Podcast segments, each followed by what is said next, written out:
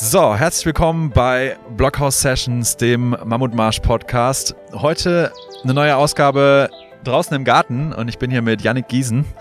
Und ähm, macht es euch wieder bequem. Ähm, stellt euch vor, wie ihr im Blockhaus oder in dem Fall vor dem Blockhaus mit uns sitzt. Und mit Yannick möchte ich über verschiedene Themen sprechen. Ihr kennt Yannick vielleicht schon, wenn ihr uns auf Instagram folgt.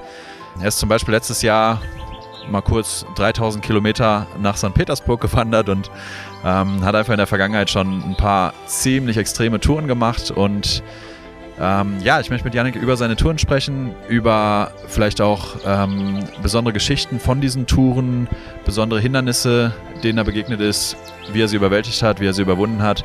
Und letztendlich, und das ist ähm, ein Thema, ähm, das, über das ich fast am liebsten mit Janik spreche, ist so ein bisschen die Philosophie dahinter und dieses ähm, sich, sich in dem Wandern und in dem Abenteuer auch irgendwo verlieren. Deswegen erstmal äh, schön, schön, dass ich hier sein darf, Janik. Äh, wie geht's dir? Ja, hallo, ja, vielen Dank, dass ich dabei sein darf. Ich freue mich schon sehr auf inspirierende Gespräche, weil ähm, es ja doch immer schön ist, das Ganze dann nochmal ähm, aus einem anderen Blickwinkel zu sehen und nochmal im Kopf Revue passieren zu lassen. Ähm, genau, und ich freue mich auch dabei zu sein. Mir geht's gut. Ähm, die Sonne scheint, wir sitzen schön im Schatten, gemütlich, wie es sein sollte. Und ich bin, ähm, genau, freue mich sehr auf das, was jetzt kommt. Ja, du sitzt im Schatten. Ich sitze hier hart in der Sonne. Aber ich sitze gerne in der Sonne. Deswegen habe ich auch noch ein bisschen Farbe. Trotz äh, Quarantäne und Isolation und Social Distancing habe ich noch so ein bisschen, habe ich noch so ein bisschen äh, dunkle Hautfarbe aus Mexiko mitgebracht. Ja, okay. Ich würde sagen, wir starten mal vielleicht.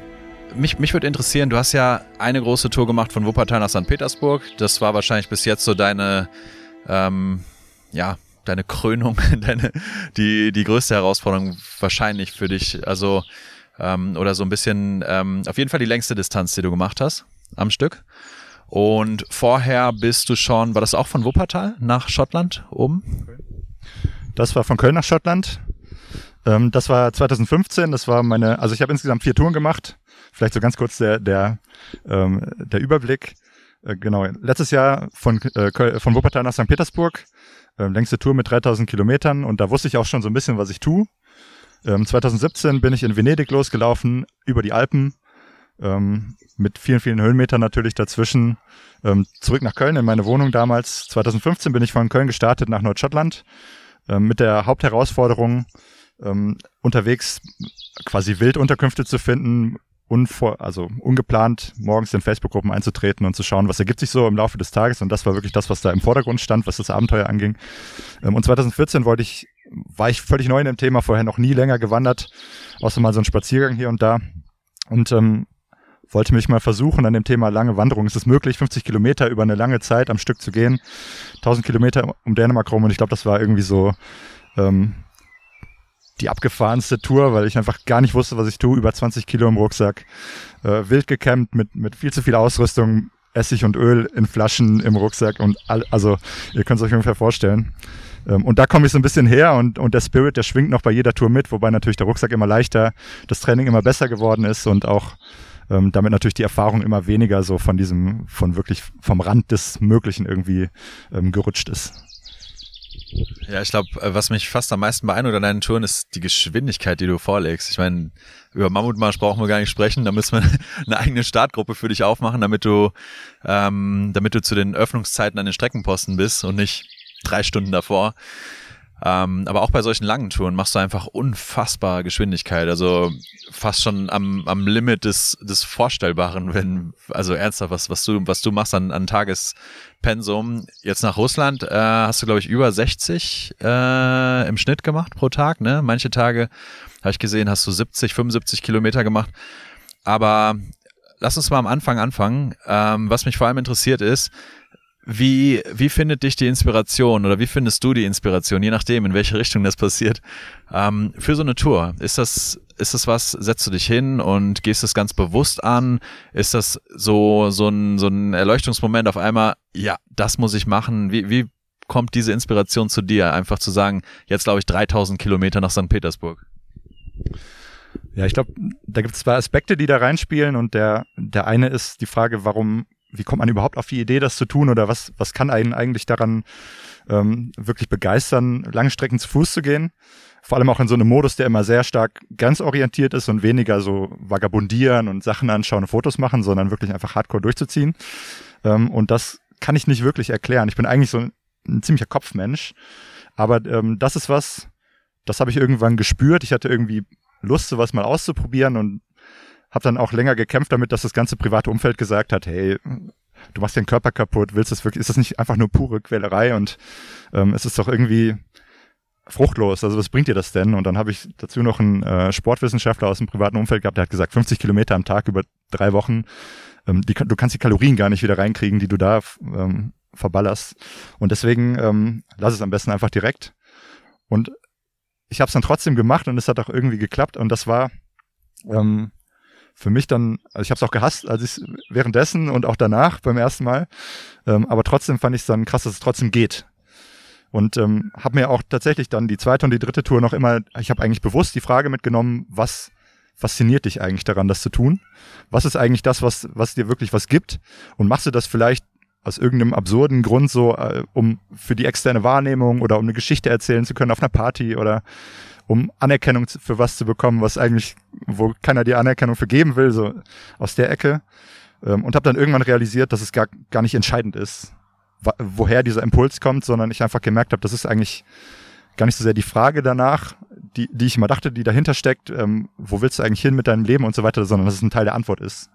Und dass es einfach was ist, was mich glücklich macht und, und was mich stolz macht, auch wenn ich das vielleicht am letzten Tag der Tour dann theoretisch nicht fühle oder tendenziell nicht fühle, sondern ähm, mehr vielleicht sogar davor. Genau, also das, so bin ich einfach, das habe ich lernen müssen, dass es, dass es ein Teil von mir ist und ähm, da, da unterstützt mich auch so ein bisschen dieser gesellschaftliche Wandel hin, dass das jetzt auch so weit wandern, auch in schnellerem Tempo, auch in längeren Distanzen, ähm, vielleicht mehr zu so einem Modethema wird, auch was ist, was, was viele Leute nachvollziehen können, was man auch als private Herausforderung mal macht, wenn man äh, kein Profisportler ist. Ähm, und äh, das hat mir dann doch so, ein, so einen Zufluss an Anerkennung dann irgendwie gegeben. Ähm, und wie kommt es denn konkret zu diesen Touren? Das ist wirklich so. Also ich habe jetzt keinen Langfristplan über die nächsten zehn Jahre, was sind meine nächsten Ziele, ähm, sondern meistens ist es so, nach, nach Natur bin ich erstmal froh, wieder angekommen zu sein und froh, nicht jeden Tag so eine Distanz vor mir zu haben. Ähm, und dann irgendwann schleicht sich das wieder so rein, dass ich dann Lust habe, wieder mehr zu machen, zu trainieren. Ähm, und dann fange ich an, auf Landkarten zu gucken und ähm, ich bin immer auf der Suche nach so, also zu Hause starten oder zu Hause ankommen, finde ich einfach ein cooles Ding, weil man damit die Distanz viel besser spürt. Oder weil, weil man sich darunter was vorstellen kann. Wenn du jetzt sagst, du bist irgendwie von Peking nach äh, Shanghai gelaufen, dann denkt sich jeder so, ja, hört sich irgendwie lang an, aber man weiß, man kann es nicht ähm, so richtig und auch währenddessen nicht so richtig rüberbringen. Und dieses Zuhause, das ist so ein schöner symbolischer Ort. Und ich suche dann immer Sachen, zum Beispiel so der nördlichste Zipfel von der großbritannischen Insel ähm, oder St. Petersburg als der östlichste Punkt der, der Ostsee, ähm, die, die so natürliche monumentale Punkte sozusagen sind, zu denen man mal hingehen könnte und wo auch jemand was drunter versteht. Und es ergibt sich dann doch irgendwie so, dass, dass sowas dann sich irgendwann in den Kopf setzt. Manchmal habe ich auch zwei, drei zur Auswahl und dann habe ich mich für einen entschieden und dann äh, geht so das Feuer los und dann geht auch die Vorbereitung richtig los. Und dann, äh, genau, dann wird man das Thema auch nicht mehr los. Ja, da waren jetzt ungefähr 28 Themen drin, über die wir sprechen können. Ähm, was du ganz am Anfang gesagt hast, dass ja aktiv dein Umfeld am Anfang ähm, gezweifelt hat, ob das überhaupt geht, was du davor hast, ob das gesund ist, ob das sinnvoll ist. Du hast gesagt, du hast einen Sportwissenschaftler gefragt, deine Familie nehme ich an, meinst du mit deinem näheren Umfeld, Familie, Freunde, Freundin vielleicht. Ähm, was hat denn das in dir gemacht, als, als dann dieser Zweifel von außen kam? Hat das in dir Zweifel ausgelöst oder hat das in dir die Entscheidung gefestigt oder war es völlig egal? War es einfach was, von dem du wusstest, du musst es sowieso machen? Oder war das im Grunde schon der erste Widerstand, den du überwinden musstest, um es erstmal, um erstmal loszulegen? Ja, das hat mich schon verunsichert am Anfang, ähm, weil ich auch selber keine Vorstellung hatte. Ich, ich habe einfach gerechnet und, und mir das so ausgemalt, dass es ja möglich sein muss, aber praktische Erfahrung hat da gefehlt und auch die Vorbereitung war beim ersten Mal eigentlich gar nicht vorhanden. Ähm, und deswegen, klar, hat das dann dazu geführt, dass ich zusätzlich nochmal unsicher war es war jetzt für mich kein Grund dagegen, aber da bin ich auch ein bisschen sturköpfig, was sowas angeht. Aber da ähm, potenziell ist es, glaube ich, ein Grund, wo, wo man, wenn man, wenn man auch vielleicht stärker auf sein Umfeld hört, als ich das manchmal tue, bei solchen Sachen, die dann potenziell gefährlich oder, ähm, oder schädigend sein können, ähm, da mag das schon ein Grund sein, warum man das dann am Ende nicht macht, obwohl das tief in einem drin vielleicht wirklich ein Bedürfnis ist. Ähm, und das ist auch was, was ich dann in, in späteren Jahren der, der Passion gemerkt habe, dass das eigentlich so meine Lieblingsbotschaft ist, die da mitschwingen soll, ähm, die, die manchmal fehlverstanden wird, so nach dem Motto, ihr sollt alle rausgehen und wandern. Ähm, aber ich glaube, es ist einfach wichtig, dass man auf sich selber hört und schaut, was, und, und man muss das auch nicht erklären können, aber was ist eigentlich das, wo ich Lust drauf habe, was, ich, was sich gut anfühlt und nicht zu sehr darauf zu hören, was, was die anderen sagen und nicht zu sehr darauf zu hören ähm, oder, oder auch sich selber Argumente zurechtzulegen, kann man damit Geld verdienen, ist es, äh, wie sieht das in meinem Lebenslauf aus, wie, ähm, wie sprechen die Leute dann über dich, halten die dich für verrückt und natürlich wirst du für verrückt gehalten, wenn du sowas machst. Ähm, aber mir hat das, äh, also auf mein Leben hatte das einen unglaublich positiven Einfluss, das anzugehen und das zu machen. Und man sieht ja auch, ich bin Wiederholungstäter, ich mache das immer wieder, ähm, obwohl ich äh, danach meistens dann nicht so angetan bin, wenn ich gerade wieder da bin. Ähm, und deswegen, ähm, genau, ist das, glaube ich, super, wenn man, wenn man sowas macht, auch gegen diese kleinen Widerstände, die man dann vorher hat, die meistens auch nicht wirklich qualifiziert sind, sondern die sich oft auch aus Sorgen oder aus Hörensagen zusammensetzen, wenn man ehrlich ist. Ja, ich glaube, das ist tatsächlich eine gar nicht so unwichtige Differenzierung, dass selbst wenn da, wenn da ein Gedanke ist, wir haben gerade schon im Vorlauf kurz darüber gesprochen, dass der Gedanke in deinem Kopf, dass das halt erstmal nur das ist, ein Gedanke. Das ist keine Wahrheit, das muss nicht mal irgendeine Substanz haben. Das ist erstmal nur ein Gedanke, der kann ein Gefühl auslösen und die beide zusammen heißen immer noch nicht, dass da irgendwas dran ist, dass da irgendwas dran sein muss. Und das ist so ein Ding, dass ich gefühlt, dass wir gefühlt auch schon von einigen hier im Podcast gehört haben und vor allem von einigen, die außergewöhnliche Dinge tun, dass sie lernen zu unterscheiden zwischen, was ist da in meinem Kopf, was ist, was ist wirklich wahr, was ist da für ein Gefühl und einfach zu lernen zu differenzieren. Und wer ist derjenige, der letztendlich die Entscheidung trifft? Ist, sind das meine Gedanken? Das sind wahrscheinlich nicht meine Gedanken, die letztendlich die, die Entscheidung treffen. Weil meine Gedanken sind eine ganz wilde Achterbahn. Ich sehe irgendwo ein Plakat hängen und dann kommt ein Gedanke dazu das bin ja nicht ich. Das ist ja einfach diese, diese Maschine, die einfach die ganzen Eindrücke, Eindrücke verarbeitet. Ähm, aber was mich interessieren würde, oder erstmal möchte ich noch sagen, bei, bei dir habe ich überhaupt nicht den Eindruck, dass du es für irgendwie äußere Anerkennung machst. Weil ähm, letztes Jahr Mammutmarsch NRW, da musste ich den Journalisten, die da waren, zum Mammutmarsch mal davon erzählen. Das ist übrigens Yannick, der hat übrigens das gemacht. Du hast ja nicht mal der Presse hier lokal davon groß erzählt. Und es ist ja schon, also in Wuppertal laufen nicht viele mal eben nach St. Petersburg. Es ist halt einfach ein Thema, das ja schon ziemlich, was du machst, ist eigentlich schon ziemlich öffentlichkeitswirksam und Leute erzählen darüber und wir erzählen ja darüber. Ähm, und du hast aber, ich hatte das Gefühl, du hast nie, bei dir war es nie besonders wichtig, dass du jetzt sicherstellst, dass du auch die maximale Publicity da rausholst. Und das will ich, will ich nur, ähm, weil du gerade das so mal dahingestellt hast, ob es dir eigentlich auch um die Anerkennung oder den, den öffentlichen Eindruck geht. Und das mein Eindruck, das ist, dass es dir eigentlich überhaupt nicht darum geht. Ja, man kann das auch eigentlich ganz schön belegen, weil bei der ersten Tour, da gibt's ungefähr fünf Fotos von, die alle verschwommen sind. Ähm, das heißt, selbst wenn ich versuche, dann nochmal einen Eindruck mir selber zu verschaffen, ist, also da gibt's wirklich nix. Ähm, bei der Schottland-Tour, da habe ich schon tausend Bilder gemacht mit der Kamera, aber da habe ich ähm, damals weil ich mir immer unsicher bin, ob das wirklich körperlich möglich ist, da hinten anzukommen, ähm, hab ich, war damals mein Ansatz, vorher das auch gar keinem zu erzählen, groß, ähm, auf die Gefahr hin, dass man dann seinen Scheitern irgendwie kundtun muss, was aber vielleicht auch interessant gewesen wäre. Ähm, sondern ich bin angekommen und habe dann quasi so einen Facebook-Post in meinem privaten Facebook-Account, wo halt irgendwie 300 Leute Freunde sind, wo natürlich eigentlich keiner dabei ist, den das wirklich juckt, ja, weil die kenne ich zwar persönlich, aber die teilen deine Passion nicht. Äh, und dann einfach so drei Bilder, so, hey, ich bin übrigens nach Nordschotland gelaufen, angekommen. Punkt. Und äh, bei der Tour nach Venedig, da hatte ich schon eine Facebook-Gruppe, die hatte auch so 200, 300 Leute, ähm, die da gefolgt sind, vielleicht auch ein paar, die es wirklich interessiert hat. Und da habe ich, ähm, als ich in Venedig war, ein Foto gepostet, als ich in Bozen, glaube ich, war, irgendwo in der Mitte, ähm, drei, vier Fotos. Und als ich angekommen bin, auch ein Foto, von, wie ich vor so einem Verkehrsschild von Köln stehe. Und äh, ja, also ich glaube, das sagt schon alles darüber.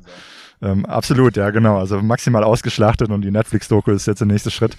Ähm, aber das, ja, also ich dachte, dass es vielleicht auch eher was, was Unterbewusstes ist, also das, keine Ahnung, dass du, dass du dich dadurch besonders fühlen willst vielleicht, aber ich glaube, das, und ein Stück weit kann ich das auch nicht von der Hand weisen, weil ich glaube wirklich ab, ähm, so abgefahrene Sachen, die dann ans Limit gehen, die, da gibt es schon einen Auslöser, den man irgendwie in sich trägt und ähm, klar findet man sich dafür auch toll, dass man das am Ende gepackt hat, ohne dass man jetzt vielleicht jedem zu jedem Zeitpunkt davon erzählen muss. Aber das, das ist natürlich schon, schon ein Punkt. Aber das, ähm, ja, da bin ich mittlerweile mit mir auch sauber.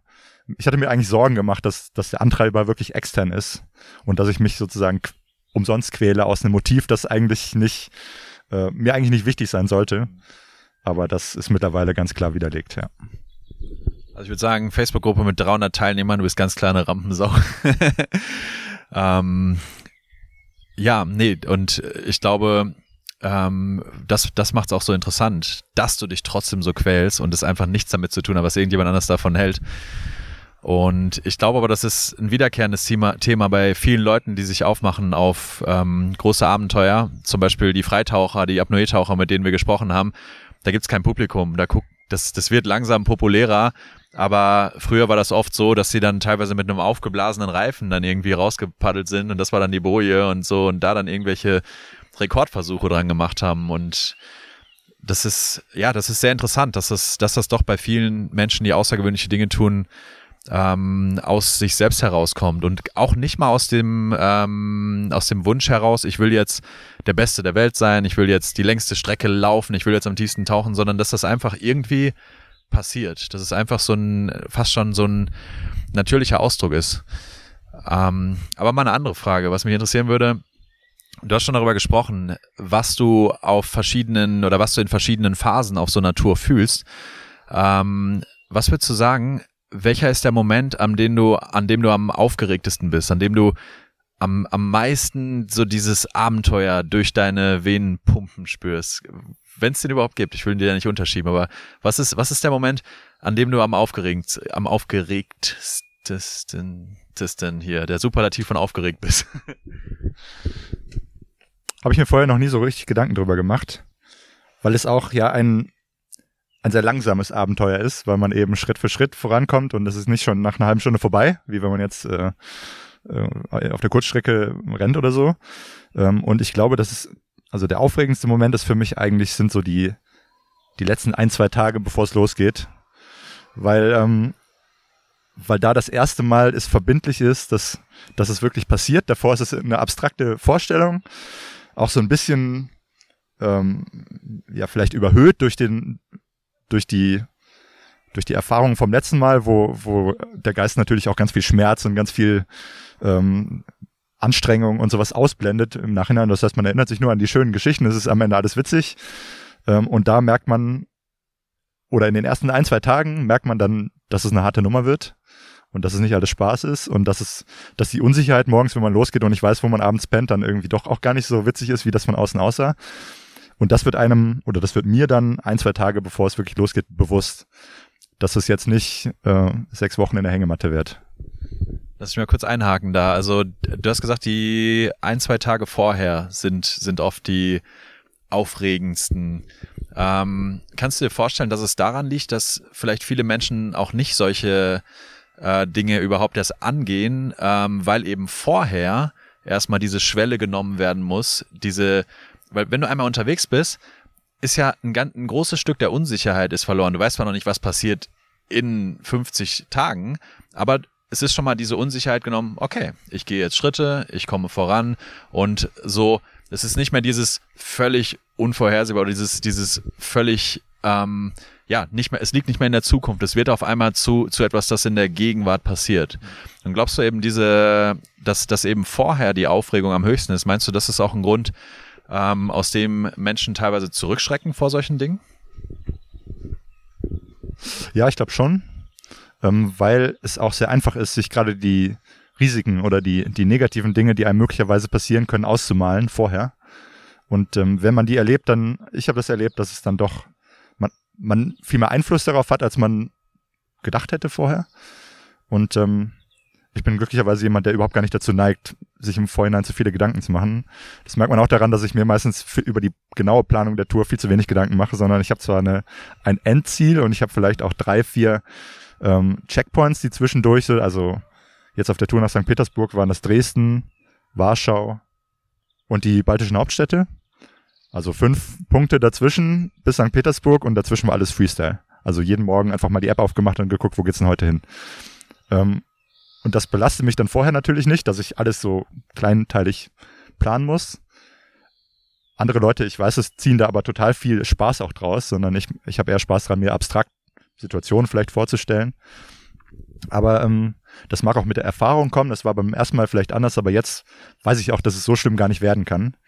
Ähm, deswegen ist es vorher dann auch gar nicht, gar nicht so tragisch jetzt oder da habe ich jetzt nicht das Gefühl, oh Gott, äh, gehe vielleicht lieber gar nicht erst los, weil, weil da kann ja sonst was passieren. Das ist aber was, was ich sehr stark auch in den ersten ein, zwei Wochen der Tour dann, ähm, jetzt wo es zum ersten Mal auch in der Öffentlichkeit gestanden hat, von, von außen gespiegelt gekriegt habe. Also hast du gar keine Angst oder im Baltikum solltest du da wirklich frei rumlaufen, so ähm, durch dunkle Ecken und, und sind die Leute da nicht irgendwie viel krimineller als hier und gibt's da nicht so Gangs, die dich dann zusammenschlagen oder die dich ausrauben und so. Und ähm, da dachte ich mir, das ist doch eigentlich cool, das auch mal zu zeigen, dass es nicht so ist, sondern dass man das auch machen kann. Und dass es am Ende eigentlich genauso ist wie hier, nur dass natürlich die Lebensrealität der Leute ein bisschen anders ist. Von daher, ähm, ja, und, und gerade dieses von außen, dieser Einfluss von außen, der ist, glaube ich, schon ein starker Faktor, warum man ähm, sich da vorher viele Sorgen macht. Ähm, und aus meiner Erfahrung ist es aber so, wenn, wenn ich einmal losgegangen bin, dann da habe ich was anderes an als in meinem normalen Alltag. Da, da habe ich mein ganzes Leben auf dem Rücken und da verändert sich auch ein Stück weit meine Persönlichkeit. Also der Typ, der da, den ihr da bei Instagram möglicherweise gesehen habt, der da über zerbrochene Brücken klettert und über Autobahnen rennt und ähm, und da jeden Tag 65 Kilometer abreißt und nicht mit der Wimper zuckt. Der, der sitzt jetzt heute nicht hier, sondern das ist eine, ähm, ja, vielleicht eine Seite der Persönlichkeit, die durch, man ist sich, ich bin mir darüber bewusst, das ist eine risikoträchtige Geschichte. Da kann viel schiefgehen. Du, du läufst, also, wenn ich da an großen Landstraßen vorbeiläufe, wo sich gegenseitig LKW überholen, in Polen, da ist denen völlig egal, wer da links oder rechts neben der Straße läuft da darf man sich in dem Moment keine Gedanken darüber machen, was das bedeuten kann, wenn man jetzt mal zum falschen Moment da an der falschen Stelle ist. Oder wenn man, wenn man nachts, ähm, wie mir das passiert ist in Breslau, dann die Couchsurfing-Gelegenheit nicht funktioniert und man dann da steht in so einer ganz dunklen Ecke und einfach nicht weiß, was ist jetzt eigentlich. Ähm, und da ganz viele wildlaufende Hunde rumlaufen und so. Und, ähm, das sind die Momente, da, da würde ich jetzt im Vorhinein sagen, oder das wäre jetzt, glaube ich, die erwartete Antwort auf deine Frage von eben gewesen ähm, sind das nicht die aufregendsten Momente, wo man am meisten Adrenalin hat. Ähm, aber in dieser, in diesem Wesen, in dem ich auf so einer Tour bin, ist es für mich eher normal. Da ist es kein, kein Schock, das, das ist die, das Unvorhergesehene ist eigentlich eingeplant und die Reaktion auf wirklich auf krasse Situationen ist nicht zuletzt der Grund, warum ich überhaupt losgegangen bin. Und schon ganz kurz nach, nach auch diesen abgefahrenen Sachen denke ich mir, das war doch eigentlich eine geile Erfahrung und dieses am Ende wert gewesen, weil das sind die Geschichten, an die du dich erinnern kannst. Weil du kannst dich nicht an jeden Schritt von, von dreieinhalb Millionen Schritten auf dem Weg da erinnern.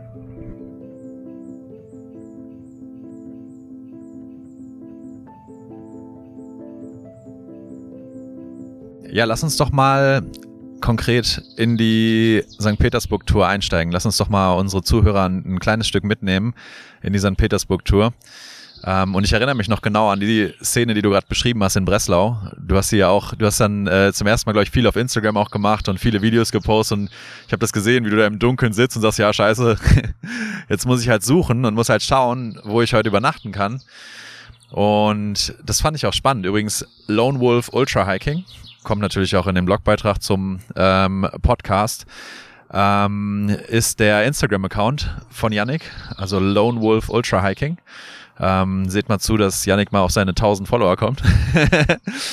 ähm, da könnt ihr jedenfalls, und da könnt ihr gerade, ähm, das heißt, äh, zum Zeitpunkt, zu dem wir den Podcast aufzeichnen, ähm, könnt ihr nochmal Yannicks Schottland-Tour nachverfolgen. Das macht er gerade so Tag für Tag, äh, repostet er die ganzen Stories nochmal, was auch echt interessant ist, im Schottenrock nach Schottland. Ähm, aber um die Leute mal wirklich mitzunehmen auf diese Tour nach St. Petersburg. Ähm, du bist ja hier in Wuppertal gestartet. Du warst da einfach mit einer Handvoll Leute, mit deiner Freundin und weiß nicht, wer Familie ähm, und bis hier auf der Nordbahntrasse, das ist in Wuppertal eine alte Bahnlinie, die quasi zu einem Rad- und Wanderweg umgebaut wurde. An so einem alten Bahnhof bist du gestartet, bist losmarschiert und dann bist du halt einfach unterwegs und den ganzen Tag irgendwie immer mal wieder am Handy nach ähm, Übernachtungsmöglichkeiten suchen und ähm, immer wahrscheinlich auch ein bisschen am Navigieren und am Nachdenken, was passiert heute, wo will ich heute noch hinkommen. Aber nimm uns mal mit auf, auf die ersten Tage von dieser Tour. Wie, wie war das für dich? Einfach, was, was hast du da empfunden? Und was waren da einfach die Gedanken, die dir so durch den Kopf gegangen sind? Also an diesen ersten Tag kann ich mich wirklich noch sehr gut erinnern, weil es ist wirklich die, die ganze Vorbereitung und der, der ganze Spaß an, an, an dem Gedankenspiel, dann wirklich loszugehen und sowas ähm, mal wieder zu machen, der endet einfach in dem Moment, wo du wirklich losgehst. Und in der ersten halben Stunde, da, da sind mir wirklich witzige Gedanken durch den Kopf gegangen. Also das erste war die Realisation, oh nee, jetzt bist du wieder losgegangen und das dauert jetzt zwei Monate, bis du wieder einen Tag entspannen kannst. Und das wird jetzt wirklich körperlich, wirklich kein Zuckerschlecken.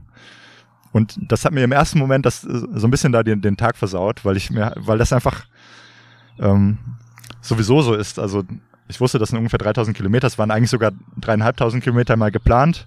Ähm, ich wollte eigentlich noch so einen richtig unnötigen Schlenker unten durch die Slowakei machen, um das Land noch mitzunehmen, auch wenn es wirklich nur fünf Kilometer gewesen wären. Und so ein bisschen mehr Berge. Ähm, aber die lasten im ersten Moment, du guckst auf die Uhr, es sind zwei Kilometer rum und du weißt, da kommen noch 3000.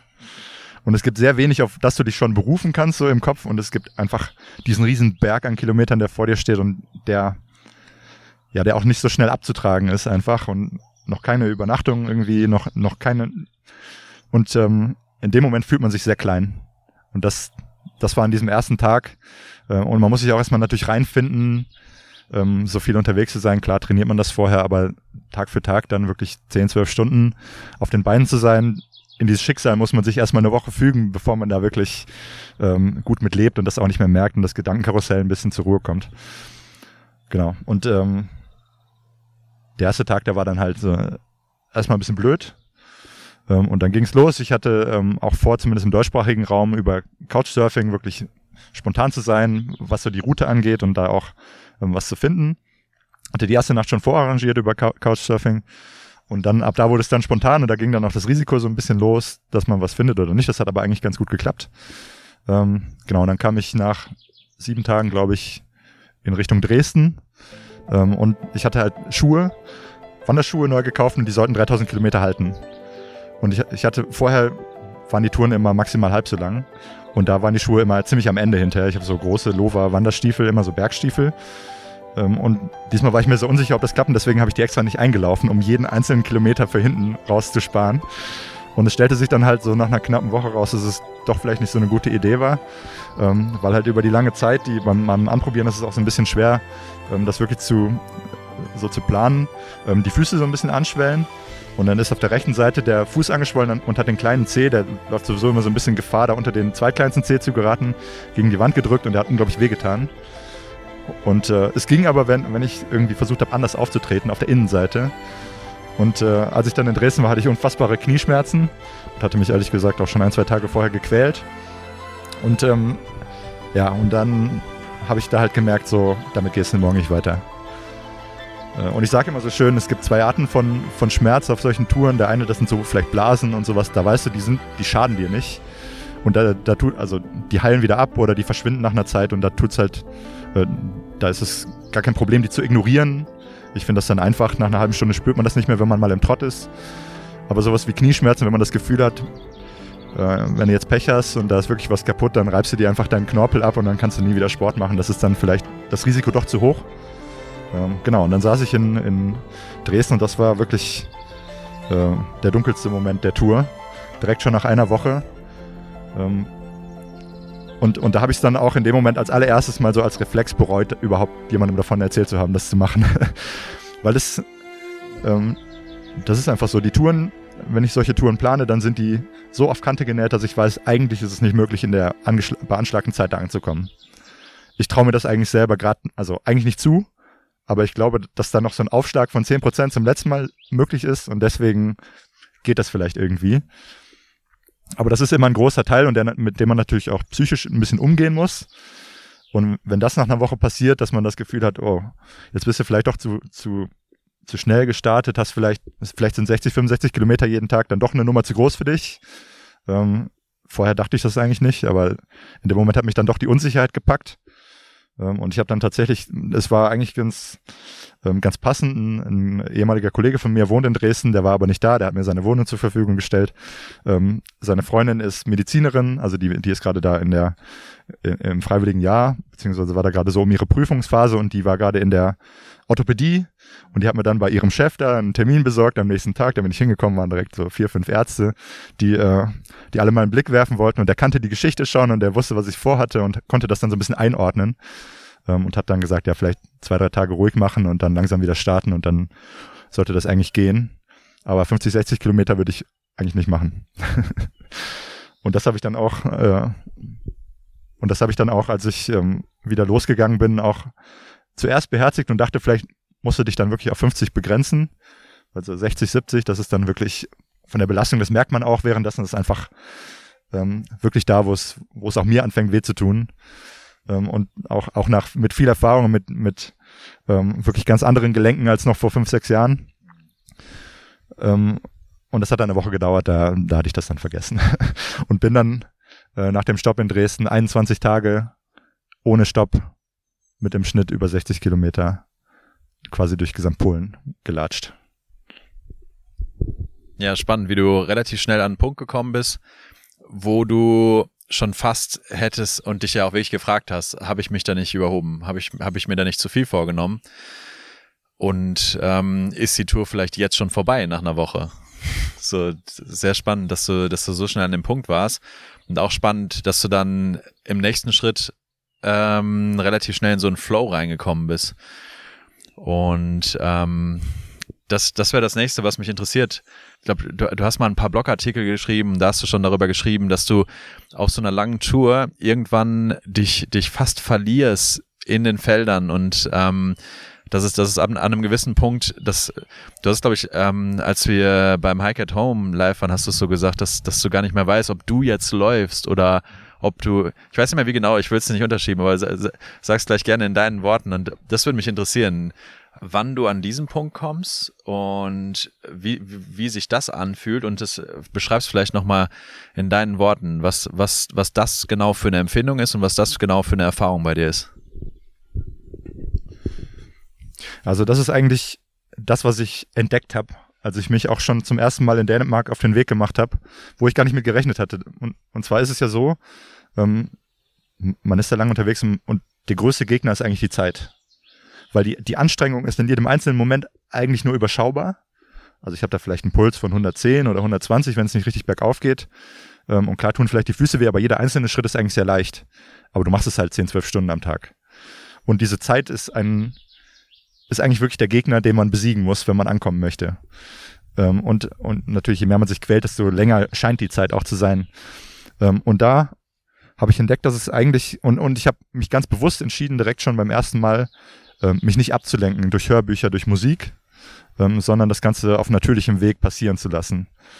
Ähm, und ursprünglich hatte ich erwartet, dass man dann seinen Gedanken folgen kann und dann irgendwie weise wird, wenn man, wenn man halt mit der Selbstreflexion dann über Wochen wirklich mit aller Zeit der Welt dann bis in die tiefsten äh, Ebenen seines Bewusstseins vordringen kann. Das ist aber einfach gar nicht so. Ähm, Vielleicht muss man weitere Strecken wandern. Ja, witzigerweise, nach, nach zehn Tagen oder 14 Tagen war das damals so, das waren noch nur drei Wochen. Äh, mittlerweile dauert das nur noch vier, fünf Tage bei mir. Ähm, Höre hör ich auf nachzudenken und gleite langsam in so einen, in so einen Geisteszustand, das, also das kommt mir so ein bisschen so vor, als, als wenn das so meditationsähnlich wäre, ähm, dass ich die Zeit gar nicht mehr bewusst wahrnehme. Also ich habe so einen Rundenalarm auf der Uhr. Alle sechs Kilometer oder alle sieben Kilometer ähm, vibriert die einmal kurz. Und die erst, das erste Mal vibrieren dauert immer unfassbar lang. Du gehst los und dann denkst du so, boah, noch nicht mal die erste Stunde rum und es kaum noch zehn. Ähm, und ab der zweiten Hälfte spätestens gefühlt alle fünf Minuten vibriert die Uhr und du denkst so, hä, äh, das kann auch nie im Leben jetzt eine Stunde gewesen sein. Und, ähm, und das ist eben diese Wahrnehmung, also man hat schon das Gefühl, die Erde, die kommt einem entgegen, ja, also du gehst nicht, sondern die Welt, die, die fließt an dir vorbei. Ähm, und es löst sich aber auch irgendwie die, die Trennung zwischen mir und der Umwelt auf. Ähm, da, die glaube ich, das ist glaube ich nämlich das Künstliche, wie der Mensch auf die Welt blickt. Ähm, da, also das sind so Sachen, die einem dann da durch den Kopf gehen. Ähm, und dass es doch eigentlich so ist, dass man Teil des Großen und Ganzen ist, aber man ist so mit seinen eigenen kleinen Problemchen und, ähm, und Zielen und so weiter beschäftigt, dass man ähm, das viel zu wenig wahrnimmt und sich auch nicht die Zeit nimmt und gar nicht die Gelegenheit hat, das so wahrzunehmen. Und in diesem Moment ist es bei mir tatsächlich so, ähm, dass ich das total absurd finden würde, irgendwo stehen zu bleiben und mir etwas anzugucken, weil das so wäre, wie wenn man stehen bleibt und sich selber anguckt, weil, weil es dann in meiner Wahrnehmung gar nicht mehr den großen Unterschied gibt zwischen mir selber und der Umwelt, sondern es, es ist irgendwie alles eins geworden. Ähm, und manchmal grenzt es auch an Delirium, wenn du halt wirklich völlig fertig bist, nach drei Wochen ohne Tagpause, ähm, mit bis zu 75 Kilometern, da, dass sich dann natürlich da ähm, der Geist ist so ein bisschen verselbstständigt und abends habe ich das dann auch meistens, wenn es wirklich anstrengend war, dass ich dann nur noch an die Decke starre für Stunden.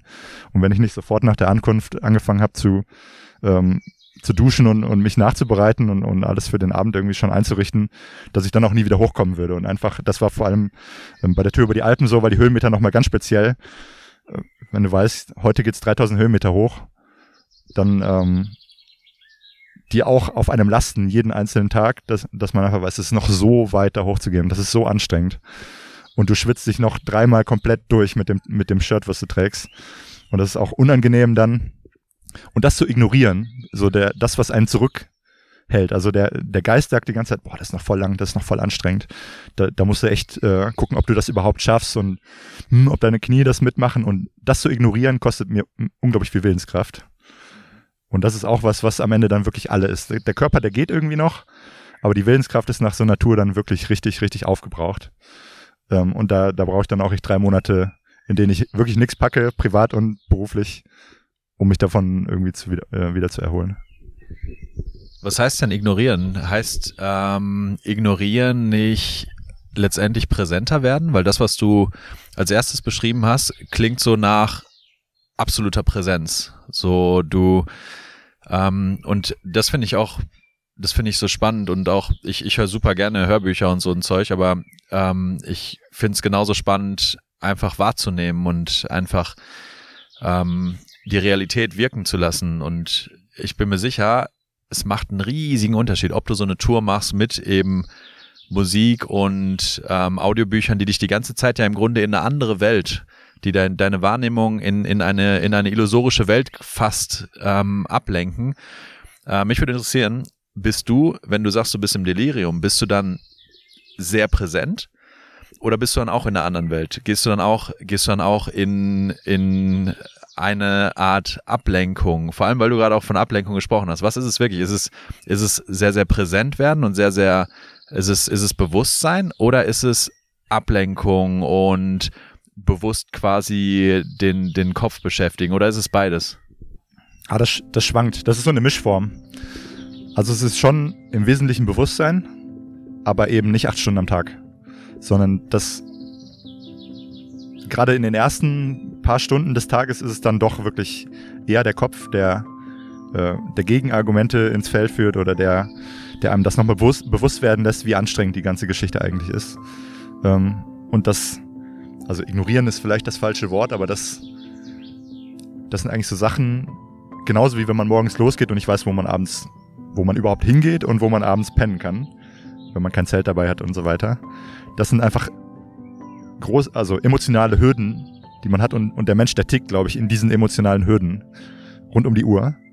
Ähm, ist zumindest so meine eigene Erfahrung aus meinem Alltag.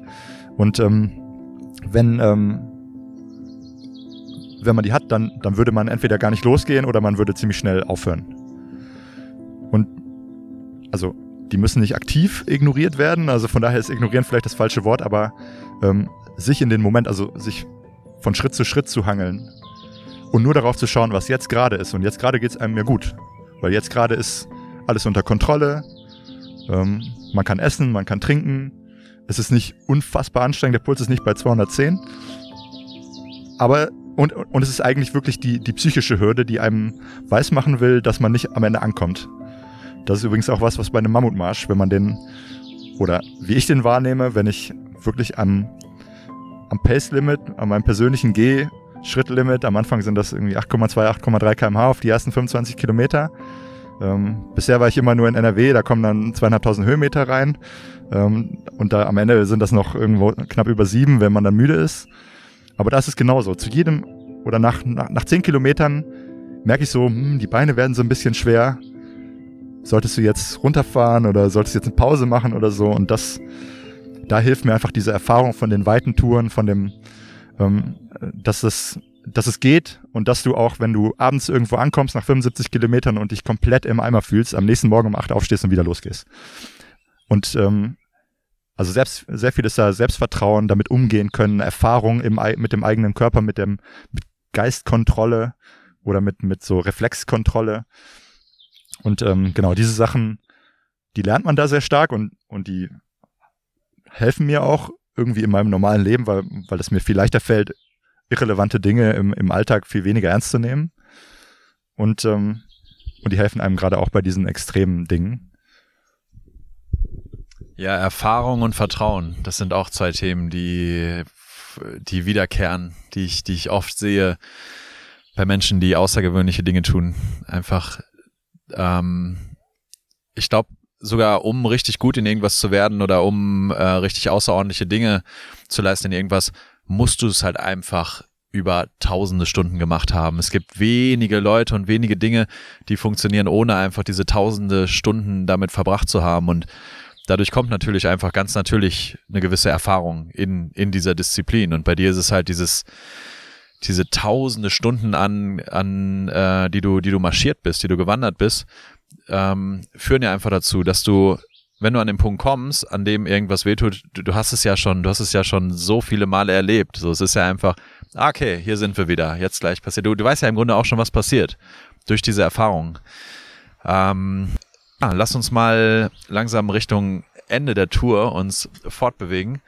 Ähm, weil das ist ja auch immer ein spannender Punkt, wenn du dann langsam merkst, du erreichst dein Ziel. Wenn du merkst, du, du hast dir diese große Herausforderung gesetzt, du hast gerade gesagt, du, du zweifelst selber am Anfang, ob du es überhaupt schaffen kannst. Und wenn du dann merkst, okay, das wird was. Ich, äh, ich sehe das jetzt am Horizont und ich weiß, in vier, fünf Tagen bin ich da, mir geht's einigermaßen gut. Also ich habe vielleicht keine Lust mehr und alles Mögliche ist vielleicht langsam am Limit, aber mir geht's gut. Ich weiß, da ist jetzt nichts Existenzielles, was nicht mehr aufhält. Wie ist der Moment, an dem man dann wirklich ankommt und an dem man dann wirklich das große Ziel erreicht, auf das man quasi ein Jahr lang oder was, an das man ein Jahr lang schon gedacht hat oder wo, wo man sich lange darauf vorbereitet hat? Wie ist dieser Moment? Also im Marketingfilm würde ich jetzt natürlich sagen, dass da das Hochgefühl einsetzt und dann die, die, die äh, emotionale Musik anfängt. Ähm, das ist aber bei mir überhaupt gar nicht so, ähm, weil mich, und das, das war bisher auf jeder meiner Touren so, weil mich vor allem der ähm, der Widerstand dagegen, ähm, dass du glaubst, dass du das nicht schaffen kannst, mich antreibt, weiterzumachen.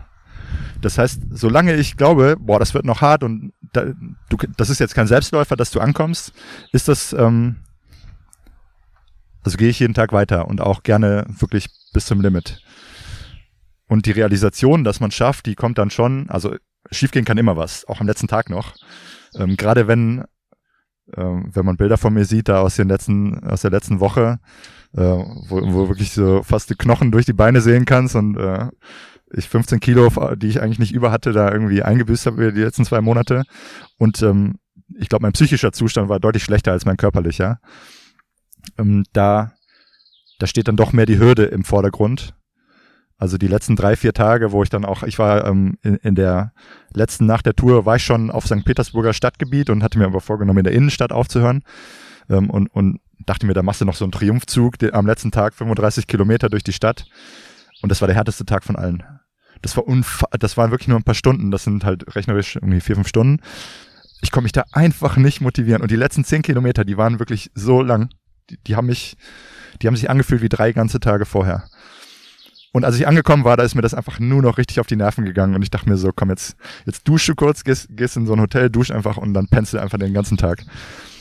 Und äh, das sind dann die Momente, wo es auch doof ist, sich selber bei Instagram so, so aktiv zu zeigen. Ähm, weil das, glaube ich, und, und das hat man mir auch vorher und nachher oft gesagt, so, das ist eigentlich der Moment, auf den alle hingefiebert haben, da so ein dann hast du dich auch nicht mehr so gezeigt, oder? Dann bist du auch wirklich für, einen für einen Moment ein bisschen untergetaucht, oder? Ja, ich habe da noch eine Story aufgenommen, ähm, quasi direkt neben dieser, dieser Kirche in St. Petersburg und, und habe dann und, und es kam mir irgendwie alles dann auch so blöd vor. Klar, also da gehen einem natürlich schon Sachen durch den Kopf, aber ich war wirklich vor allem allem froh, da zu sein und äh, einfach angekommen zu sein und es hinter mir zu haben. Und äh, genau, da, da gab es jetzt, ähm, da gab es jetzt wirklich wenig zu feiern und wenn man da auch mehr oder weniger allein ankommt und die ganzen Touristen, die, die wollen einfach den Selfie-Spot wieder haben, wenn du da durch bist. Äh, das heißt, du hast da irgendwie drei Minuten ein Foto zu machen und dann, dann wirst du weggescheucht und das juckt einfach da gar keinen, was du da gemacht hast. Und damit muss man leben können. In, in Schottland damals war ich wirklich sehr enttäuscht. Da bin ich äh, nach John O'Groats, das ist so ein englischer Traum von Land's End im, im Süd, Südwesten, nach John O'Groats mit dem Fahrrad zu fahren. Also einmal sozusagen den ganzen Kontinent, wie sie das da nennen, zu durchqueren. Und äh, ich dachte, da ist dann wirklich so irgendwas, was einen da feiern lassen kann. Da geht man in eine Bar und da sind dann drei andere, die das geschafft haben und da, da unterhält man sich mal und ich bin dann da in so eine Bar gegangen, da saß einfach keiner. Und der Bar, der Barmann war halt so, ja, äh, und, und, und was machst du hier? Ja, ich bin hier zu Fuß aus Deutschland, bin ich hier hochgelaufen. Ah ja, okay, Glückwunsch. Denkst du, kriegst wenigstens irgendwie einen Freidrink oder irgendwie mal irgendwie, klopft dir jemand auf die Schulter? Aber da, das war wirklich der erste Moment, wo, wo ich mir da auch dachte, boah, dieser Moment, der, der macht, den macht ja auch keiner schöner. Und das, ähm, ja, also das ist, das ist nicht der Grund, warum ich es mache, hinterher anzukommen. Und ich hatte auch so einen kurzen Moment in, in, äh, in Riga, so voller, als noch eine Woche zu gehen war, wo ich mir dann auch gedacht habe, Riga, St. Petersburg, macht das jetzt wirklich noch einen Unterschied? Die Leistung, die du bisher gemacht hast, die, die ist groß. Ähm, und du hast dir natürlich ein Symbol gesetzt, wo du hin möchtest und, und willst dann natürlich irgendwie auch ankommen, aber ist, ist es das jetzt wert, so viel, ähm, so viel Aufwand noch zu betreiben, um jetzt zehn Tage weiterzukommen oder nicht? Was ich mir auch vorstellen könnte, dass es eine Rolle spielt, ähm, vorher hast du dich ja gefragt, kann ich das wirklich schaffen? Und dann der Punkt Riga und vor allem dann der Punkt St. Petersburg ist die Frage beantwortet. Es ist irgendwie, die Geschichte hat ihren Schluss schon gefunden. Die Geschichte, so der Spannungsbogen ist im Grunde schon an dem Punkt angekommen, wo, wo die Frage geklärt ist. Du sagst ja, es kann immer was schiefgehen, aber im Grunde, wie du sagtest, ja, Riga, St. Petersburg macht das jetzt noch einen Unterschied. Also es ist im Grunde, die, die Challenge ist bestanden, oder? Tja, wenn man, also ohne jetzt philosophisch zu werden, ist die Challenge eigentlich schon fast am, an dem Moment bestanden, wo du losgehst. Weil ich habe zu keinem Zeitpunkt wirklich ich bin nie davon ausgegangen, auf keinen, auf keiner der tun. Und ich habe das, das war nie eingerechnet, irgendwo aufzugeben. Und ich habe das manchmal so ein bisschen angedeutet, mehr so aus Spaß auf der Tour, um halt mal so ein bisschen zu provozieren, den Leuten, die das verfolgen und die vielleicht auch nicht wirklich dran glauben. Ähm, so, oh, hier ist jetzt gerade so eine Bahnhaltestelle, soll ich nicht einfach kurz abkürzen? und, und, und die Hälfte so, ja klar, ich würde es voll machen und die andere Hälfte so, nee, auf gar keinen Fall. Ähm, und das, also in meinem Kopf existiert diese Möglichkeit einfach nicht. Ja, starkes Mindset. Ähm, der Moment, an dem du ankommst und an dem die Challenge quasi bestanden ist, ist nicht dieses Highlight für dich, dass es, dass man vielleicht annehmen könnte, wenn man, wenn man sowas noch nicht gemacht hat. Wie ist das denn später? Ähm, später ist wahrscheinlich, es kommt wahrscheinlich darauf an, wie viel später, oder? Da ist wahrscheinlich so eine Mischung aus erstmal erholen und den Kater überwinden und wie ist es denn jetzt zum Beispiel, wenn du jetzt daran zurückdenkst? Also es ist definitiv ganz anders, als man das erwarten würde, wenn man sowas noch nicht gemacht hat. Also ich, ich habe auch beim ersten Mal eigentlich erwartet, dass man dann so total scharfe Bilder davon hat und dass man das ständig mit sich rumträgt und dass es einem wie so ein Talisman irgendwie äh, ist, so dass man, dass man was Unglaubliches geschafft hat. Aber das gerät doch, wenn man nichts dagegen tut, sehr schnell in Vergessenheit. Also ich weiß theoretisch, dass ich das gemacht habe, das ist natürlich auch ein Teil. Ähm, von mir, von meiner Identität. Das ist auch das, wenn jemand sagt, stell dich mal kurz vor, halt immer mitkommt. Ne? Und, ähm, und was ich auch sehr stark wirklich, also mit, mit meiner Person verbunden sehe und das auch gut finde und das auch einer der Gründe ist, warum ich das mache. Aber das merke ich jetzt gerade im Nachvollzug von dieser Schottland-Tour, die wirklich unglaublich abenteuerreich und ähm, super bunt war und, und unglaublich anstrengend, dass ich die Hälfte der Stories, die ich da jetzt erzählen kann, eigentlich nicht mehr parat hatte sondern du siehst ein Bild, du, du überlegst nochmal, hm, an dem Abend, wo war ich da eigentlich? Und merkst dann so, oh, da warst du bei einer Frau, die, äh, die todkrank war und die auf ihrer Bucketlist als letzten Punkt hatte, noch jemandem zu helfen, der, ähm, der Hilfe braucht. Und du warst der letzte Punkt. Und äh, in dem Moment dachte ich mir so, das kann ja nicht sein. Das ist ja, das ist ja, da würde ja jeder Drehbuchautor für gefeuert werden, für so eine Geschichte. Aber das, da habe ich, da habe ich fünf Jahre nicht dran gedacht. Und ähm, das passiert halt schon und deswegen ist es wirklich gut, Bilder zu haben und es ist auch gut, das nochmal in Erinnerung zu rufen. Ähm, aber es ist wirklich mehr so in den abstrakten Dingen. Also der, körperlich merkt man das natürlich, dass man das gemacht hat, weil danach, ich bin, als ich das erste Mal wieder laufen gegangen bin, ich einfach nicht müde geworden. Bin ich einfach, also das erste Mal nach drei Monaten irgendwie 15 Kilometer Volltempo durchgeballert, weil der Körper einfach sich abgewöhnt hat, müde zu werden. Also in sowas hilft das natürlich sehr viel, aber so ähm, die bunte Erinnerung, die ist dann doch nicht so einfach verfügbar, wie man das so glauben würde. Ja, ist vielleicht auch Typsache. Das ist vielleicht auch manche, kommt wahrscheinlich ein bisschen drauf an. Ähm, es gibt ja Menschen, die im positiven und im negativen Sinne einfach auf Erlebnissen der Vergangenheit noch sehr negativ ausgedrückt festhängen oder sagen wir so, die, bei denen einfach Erlebnisse aus der Vergangenheit noch eine riesige Rolle spielen. Und es gibt halt einfach Menschen, die schauen nach vorne. Es gibt Menschen, die sind sehr präsent. So, du kannst ja an verschiedenen Punkten in diesem Zeitspektrum sein. Ähm, ich denke, das spielt einfach eine große Rolle wahrscheinlich auch dabei, wie wichtig sowas für dich ist. Es gibt ja Leute, die führen dann ähm, ausführliche Fotoalben und bereiten das hinter auf mit Geschichten und allem und das ist ja auch nicht so dein Ding. Also es ist ja auch nicht so deine, deine Art, hinter damit umzugehen. Immerhin jetzt durch Instagram ähm, hast du hinterher so überhaupt die Möglichkeit, dir deine Stories nochmal durchzugucken und hast überhaupt so dein ähm, Tagebuch.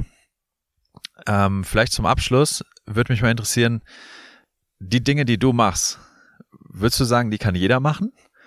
Und unabhängig davon, ob es jetzt dieses, dieses extreme Ausmaß ist, in dem du Dinge tust, ähm, was würdest du Leuten empfehlen, die, die im Grunde sagen, mein Leben ist langweilig oder auch nicht so extrem, die sagen, ich würde einfach gerne mal was Außergewöhnliches tun, hab's aber einfach entweder lange nicht mehr gemacht oder noch nie so wirklich gemacht. Was würdest du diesen Leuten raten? Wie, wie ähm, findet man am besten so eine, so eine Challenge und wie geht man es einfach an? Also zur ersten Frage, ich glaube schon das Wandern einer, also wenn man es Sport nennen möchte, und ich glaube in dem Fall kann man es auch ohne Probleme Sport nennen, ähm, ist einer der, eine der Sportarten mit, der, mit den geringsten Einstiegshürden. Also ich glaube schon, dass sowas nachempfinden und sowas ähm, tun kann eigentlich jeder. Ähm, das tun ja auch sehr viele, Stichwort Jakobsweg und so weiter. Ähm, nur irgendwann gibt es natürlich einen Punkt, der dann wirklich, wo es dann zu Extremsport wird. Und das ist dann halt der Moment, wo du in der dritten Woche jeden Tag 65 Kilometer im, im Schnitt gehst. Ähm, aber ich glaube, also auch bei mir ist es so, ich bin nicht so auf die Welt gekommen. Das ist ein Entwicklungsprozess, der, der fünf, sechs Jahre gedauert hat, bis zu dem Punkt, wo ich dann in der Lage war, in dem Tempo und, und auch mit den Zusatzbelastungen da 3000 Kilometer nach St. Petersburg zu gehen. Ähm, und ich hatte auch viel Glück, weil bei der ersten Tour hätte ich mich auch wirklich ohne Probleme verletzen können und hätte es dann wahrscheinlich nie wieder gemacht. Also das zählt auch ein bisschen dazu. Ja, und anderen würde ich raten, egal ob das jetzt im Wanderspektrum ist oder irgendwas völlig anderes, ähm, da so ein bisschen zu reflektieren, was man für ein, für ein Typ Mensch ist und was man auch erwartet von sowas. Ähm, weil ich bin einfach so, ja, ich, äh, ich brauche die Dinge extrem und ich äh, gestehe mir dann während so einer Wanderung auch ganz, ganz wenig Komfort und ganz wenig Sicherheit zu und sehe das auch als persönliche Herausforderung über, über das Sportliche hinaus. Und ich glaube, dass es in diesem Rahmen ganz, ganz wenige Menschen könnten, aber auch ganz, ganz wenige Menschen wirklich wollen würden. Ähm, also das ist ganz oft der Punkt, wo, wo Leute sich wirklich fragen, wie, warum macht man sowas? Weil es halt wirklich, es ist nichts, womit du in irgendein äh, Buch kommst. Und es ist auch also du wirst auch von, von anderen Extremsportlern nicht ernst genommen, wenn du sagst, ich wandere, weil das halt so ein, so ein, äh, so ein alte Menschen-Stigma so ein bisschen hat und auch, äh, ja, halt, weil die Hürde so gering ist. Wenn du sagst, ich mache Ironman, da muss erstmal jemand wirklich so, so, so weit laufen und so weit Fahrrad fahren können und schwimmen können.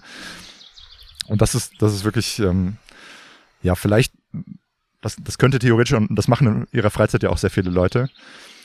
Aber da kann man die Schwerpunkte eben sehr unterschiedlich setzen. Man kann das ganze Ding ähm, natürlich auch, wenn man sich mehr Zeit nimmt, wenn man weniger macht, äh, Kilometer am Tag macht oder wenn man auch die Geschwindigkeit ein bisschen drosselt, kann man damit auch 20.000 Kilometer irgendwo hinwandern. Und ich glaube, das können eigentlich ähm, fast alle Menschen machen, die grundsätzlich körperlich fit sind. Und da muss man natürlich wissen, ich bin jung, ich bin auch unabhängig davon sportlich und deswegen äh, und ich habe das jetzt wirklich fünf, sechs Jahre in großem Ausmaß gemacht, auch nicht nur auf diesen Touren, sondern auch tagsüber und nachts und in aller verfügbaren Freizeit da irgendwelche Touren in die Wildnis gemacht mit vielen Höhenmetern drin. Und das, ähm, das muss man auch wollen. Und dann darf man das auch nicht direkt vergleichen. Das ist auch manchmal so ein Thema bei diesen Mammutmärschen. Geht das überhaupt? Ähm, das muss man einfach wissen, dass es nicht einfach mal so aus dem Stehgreif kommt, sondern dass es sehr viel Aufwand und sehr viel Zeit kostet, dahin zu kommen. Und dass man auch diese Touren ähm, das wochenlang am Stück zu machen, einfach nicht mal eben aufholen kann mit sechs Wochen Training. Und das, das ist, glaube ich, auch, das leuchtet jedem ein. Und wie du so schön am Anfang gesagt hast, man wird nie der, der beste, der ungeschlagene Champion aller Zeiten sein. Und ich sehe auch äh, Sportler und, und, und Leute, die in bestimmten Aspekten des Lebens Sachen machen, die kann ich mir nie, nie vorstellen. Und deswegen kann ich das auch ein bisschen nachvollziehen, was auch der ein oder andere Mammutmarsch-Teilnehmer sich denkt, wenn, wenn ich dann da mit 8 kmh am Berg den von hinten überhole und der sich einfach denkt, der Typ hat doch irgendwas genommen. Ähm, genau, dass es, dass es Hintergründe hat und dass es dann trotzdem jemanden gibt. Ich, es gibt ja olympische Geher, die würden mich aber sowas von stehen lassen und das, genau, darum geht's nicht, sondern es geht, glaube ich, darum, im eigenen, innerhalb der eigenen Fähigkeiten und dem eigenen Willen und wie man sich die Welt vorstellt, das maximal rauszuholen. Ja, die Frage ist, würden sie dich auch 3000 Kilometer lang stehen lassen? An, andere Herausforderung. Ähm, ja, aber sch schönes Fazit und ähm, ich glaube, wir haben viele spannende Themen angerissen. Ähm, ich glaube, beim Mammutmarsch ist es nochmal echt eine andere Nummer, weil Mammutmarsch wirkt erstmal unfassbar lang, diese 100 Kilometer, vor allem für jemanden, der es noch nicht gemacht hat. Trotzdem, du sagtest gerade, das macht man nicht einfach so, trotzdem gibt es erstaunlich viele, die das doch einfach mal ausprobieren und machen. Und dadurch, dass es eben in so einem Zeitraum ist, im Schnitt vielleicht von 20, 21 Stunden oder was, in denen die meisten das machen, ist es da anders, dass du halt schon dieses Erfolgserlebnis hast. Du kommst im Ziel an und es ist schon so dieser Moment, du, du glaubst nicht, wie viele Tränen wir sehen im Ziel und wie viele Leute da ihre absoluten Euphorie-Momente haben. Ähm, aber ja, ähm, insgesamt, glaube ich, haben wir über viele interessante Themen gesprochen, haben über deine Russland-Tour gesprochen, haben unsere Zuhörer einmal von Wuppertal mit nach St. Petersburg genommen, zu der Kirche, vom Bahnhof zur Kirche. Haben wir alles, haben wir alles abgedeckt, ähm, haben ein paar Lektionen von dir gehört. Genau, deswegen, schön, dass ihr dabei wart, schön, dass ihr zugehört habt. Vielen Dank, Janik, dass du dir die Zeit genommen hast. Und ähm, wir hören uns bald wieder bei Blockhouse Sessions, den Mammutmarsch Podcast. Danke dir, Janik. Danke euch. Danke fürs Zuhören. Bis bald. Ciao, ciao.